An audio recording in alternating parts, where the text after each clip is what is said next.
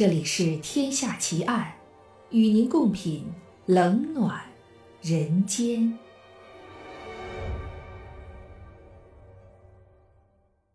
各位听友，大家好，我是暗夜无言。您现在收听到的是《天下奇案》，今天为您带来的案件是美国小美后谋杀奇案。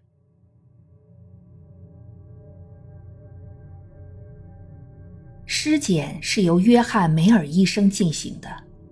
十二月二十六日下午六点左右，梅尔被叫到拉姆齐家进行简短的检查，正式宣布琼·贝尼特已经死亡。在这个十分钟的检查中，他注意到尸体右手手腕旁边有一条绳子，当尸体被翻转过来时，脖子上有另外一条绳子绷得非常紧。在皮肤里留下了一道深沟，这是一个在背后系成的脚环，脚环被系到四英寸长的断棍子上面，棍子是用来收紧脚环的。那节断棍子实际上是帕特西放在地下室话剧箱里面的一支画笔。琼·贝尼特穿着长睡衣裤，里面穿的是印花内裤，他们都被尿湿了。后来进行的尸体解剖还证明，琼·贝尼特的处女膜已经破裂，周围可以看到很明显的擦伤。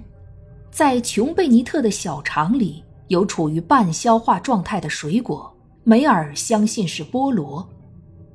这个细节在侦查中很重要，因为约翰和帕特西都记得琼·贝尼特在离开怀特家以后没有吃任何东西。实际上，他在汽车里就睡着了。约翰把他抱上楼，和帕特西为他铺床时，他都没有醒。但是，菠萝在肠道中的消化状态表明是当天白天或者当晚吃的，而且帕特西家的厨房里有一碗切好的菠萝。在装菠萝的碗上找到了帕特西和伯克的指纹。但是没有找到琼·贝尼特的指纹。警察局认为这是帕特西说法里前后不一致的地方。帕特西和约翰说，他们对这个发现也很疑惑，而且他们没办法解释。随后，警方认定琼·贝尼特的死因是勒死窒息加颅脑伤，在房子里。警察局的技术人员查看了地下室里发现尸体的现场和破碎窗户周围的地方，窗户外面有碎玻璃片，墙上有灯踏的脚印。在这次搜查中，警方发现了帕特西的话剧箱，脚环上用的木棍就是从这个话剧箱里拿出来的。话剧箱旁边的碎木片表明，木棍就是在这里被折断的。可以合理的推测，琼·贝尼特就是在这里被绞死的，而不是在他楼上的卧室里。在二层琼·贝尼特卧室旁的洗手间里，警探们发现了一件揉成一团的高领毛衣。帕特西说，琼·贝尼特就是穿着这件毛衣上床睡觉的，但是没有人知道这件毛衣怎么会跑到洗手间里。在旋梯的旁边，正对着琼·贝尼特的卧室，有一个洗衣烘干两用机和一个洗衣间式样的壁柜。壁柜的一个门开着，里面可以看到一包尿不湿。六岁的琼·贝尼特尽管在很多方面都比他的实际年龄大，却有经常尿床和不时尿裤子的问题。尿床在侦查案件中变得很关键，因为从中可以看出父母之一可能会有作案动机，可能是母亲帕特西在因为琼·贝尼特尿床而同他发脾气时不小心弄伤他致死，也有可能是琼·贝尼特尿床和尿裤子是对来自父亲的性侵犯的反应。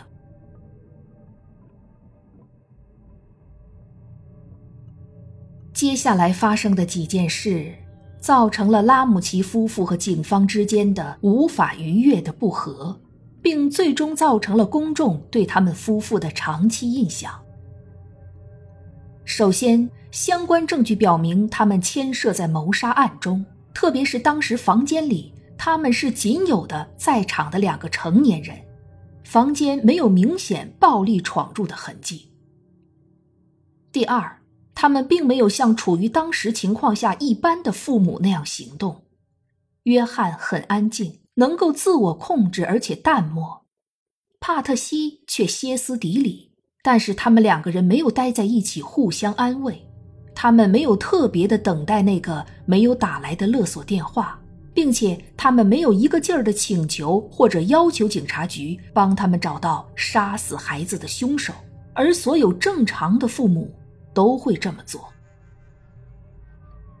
除了这些，他们还拒绝在第二天去警察局接受单独讯问，最后他们几乎是立刻。就找了律师。如果他们是无辜的，并且没有什么可以隐藏的，那么他们为什么拒绝回答问题？为什么需要律师？甚至还每个人都单独请了一个律师呢？这些问题有几种不同的解释，但结果都是不确定的。要知道，在一切才刚刚开始的时候，每个人的反应都会有各自的特点。比如，约翰·拉姆齐通过自己的奋斗当上老板，是退役海军士兵，还是一名飞行员。在前一次婚姻中，他曾经失去过一个孩子，并且经历过因此而产生的情感和精神上从绝望到再生的过程。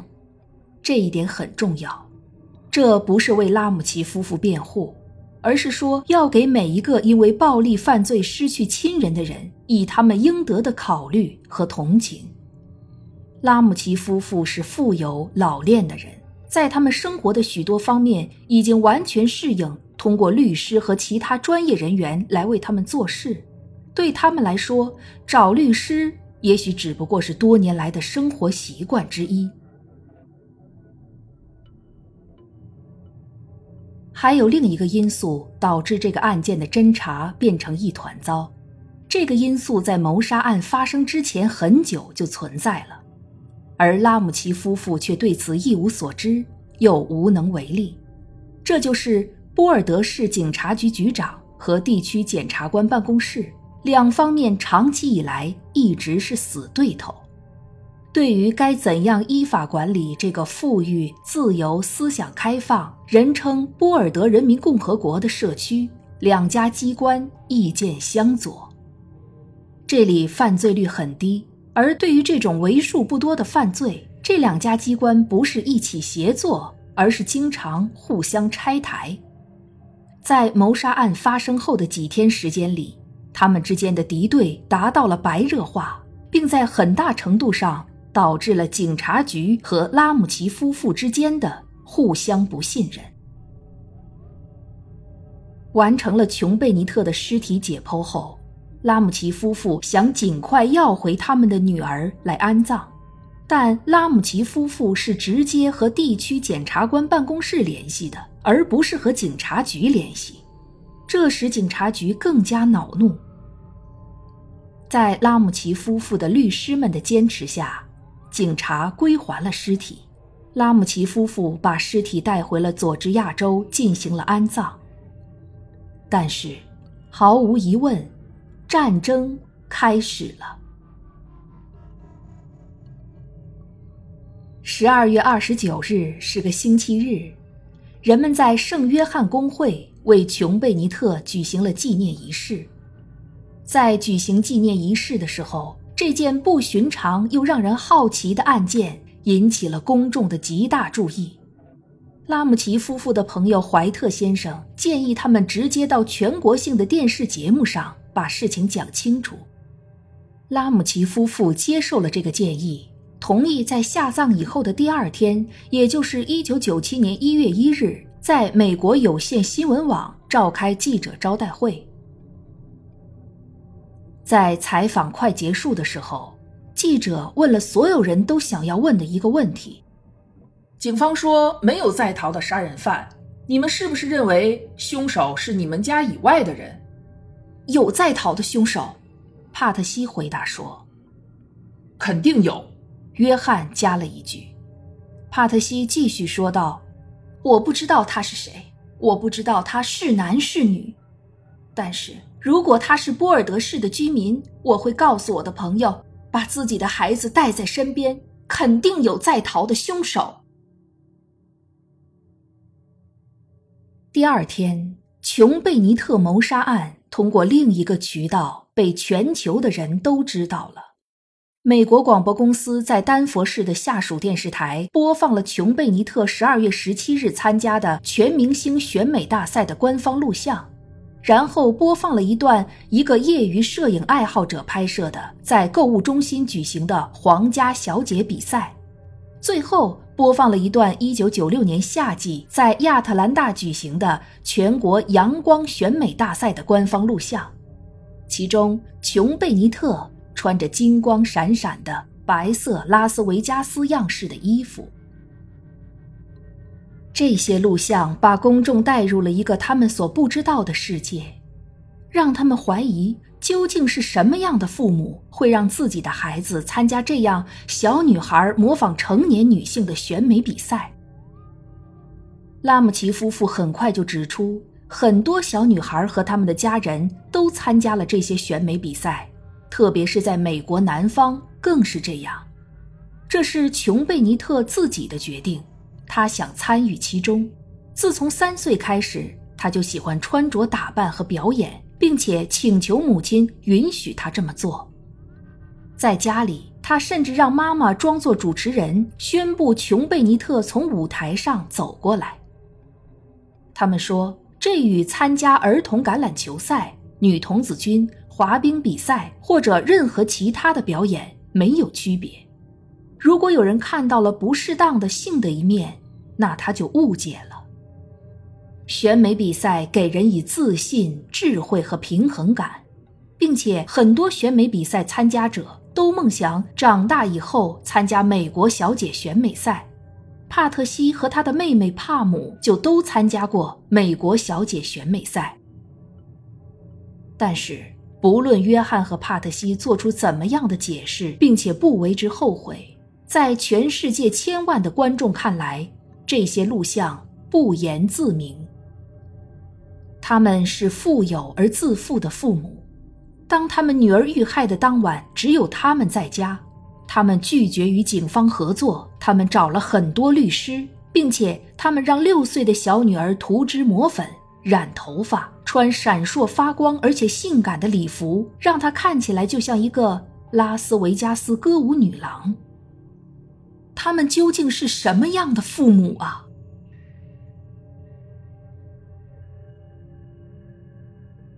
谋杀案过去了整整一年以后，尽管警方还是在集中调查拉姆齐夫妇，却还是没有确定嫌犯，也没有逮捕任何人。甚至有人请来了著名的法医学家李昌钰博士和律师兼 DNA 法律专家巴里沙克做顾问，但是他们都没能够让这案件有任何的进展。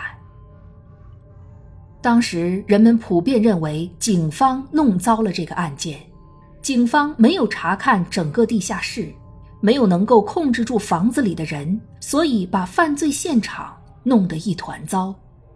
而与此同时，美国媒体的不公正的、有误导的报道，这让人们也普遍认为被害人琼贝尼特的父母拉姆齐夫妇其中之一是杀害自己女儿的凶手。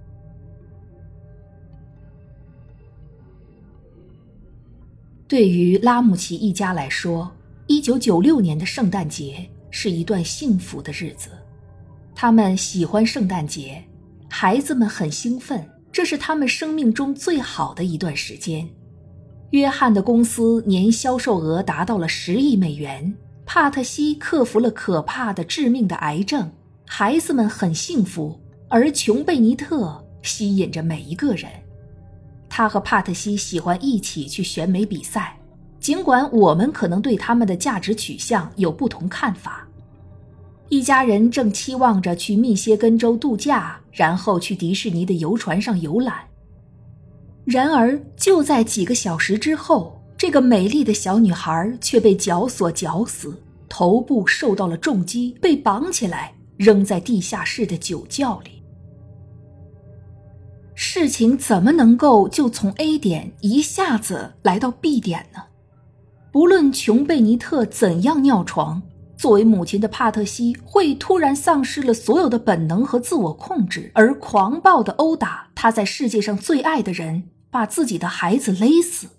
这样的事情可能发生吗？而对于拉姆齐先生来说，在前一次婚姻中所生的女儿在二十二岁时离世，在有了这样的经历之后。拉姆齐先生会更加呵护六岁的女儿琼贝尼特。在约翰·拉姆齐的背景中，从来没有过对儿童进行虐待或其他不正当的行为，他妻子或其他人也没有汇报过这种情况，完全没有。这是非常非常重要的一点，因为人的行为来自性格，没有人是会突然变成儿童虐待狂的。行为是渐进的，思想和行为总是前后相关的。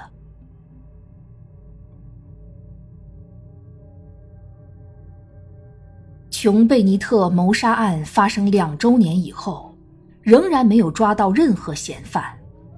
约翰·拉姆齐丢掉了他在通路图形公司的工作，他相信自己被辞退的原因是自己不断在公共场合露面。影响了公司的形象，他很可能是正确的。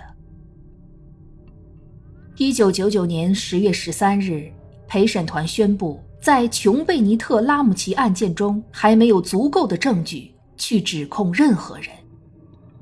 几年之后，母亲帕特西因乳腺癌去世，死之前仍然没有能够洗清杀害自己女儿的嫌疑。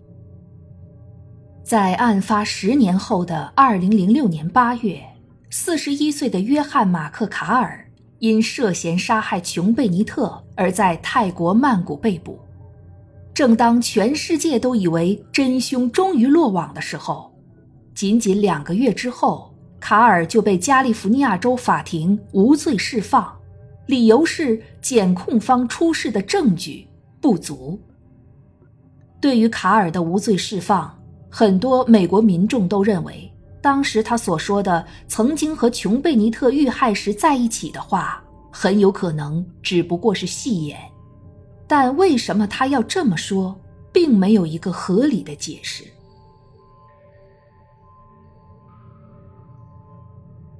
一直到今天，我们仍然不知道是谁杀死了小美后琼贝尼特拉姆齐。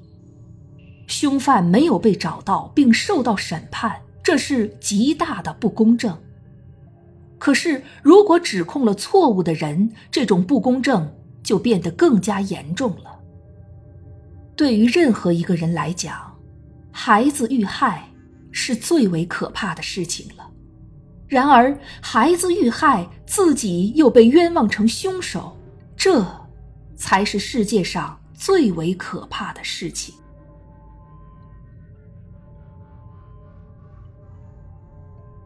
这一集的《天下奇案》到这儿就结束了，感谢您的收听。如果您喜欢我的节目或专辑，请您评分或留言，谢谢。我是暗夜无言，让我们下一集再见。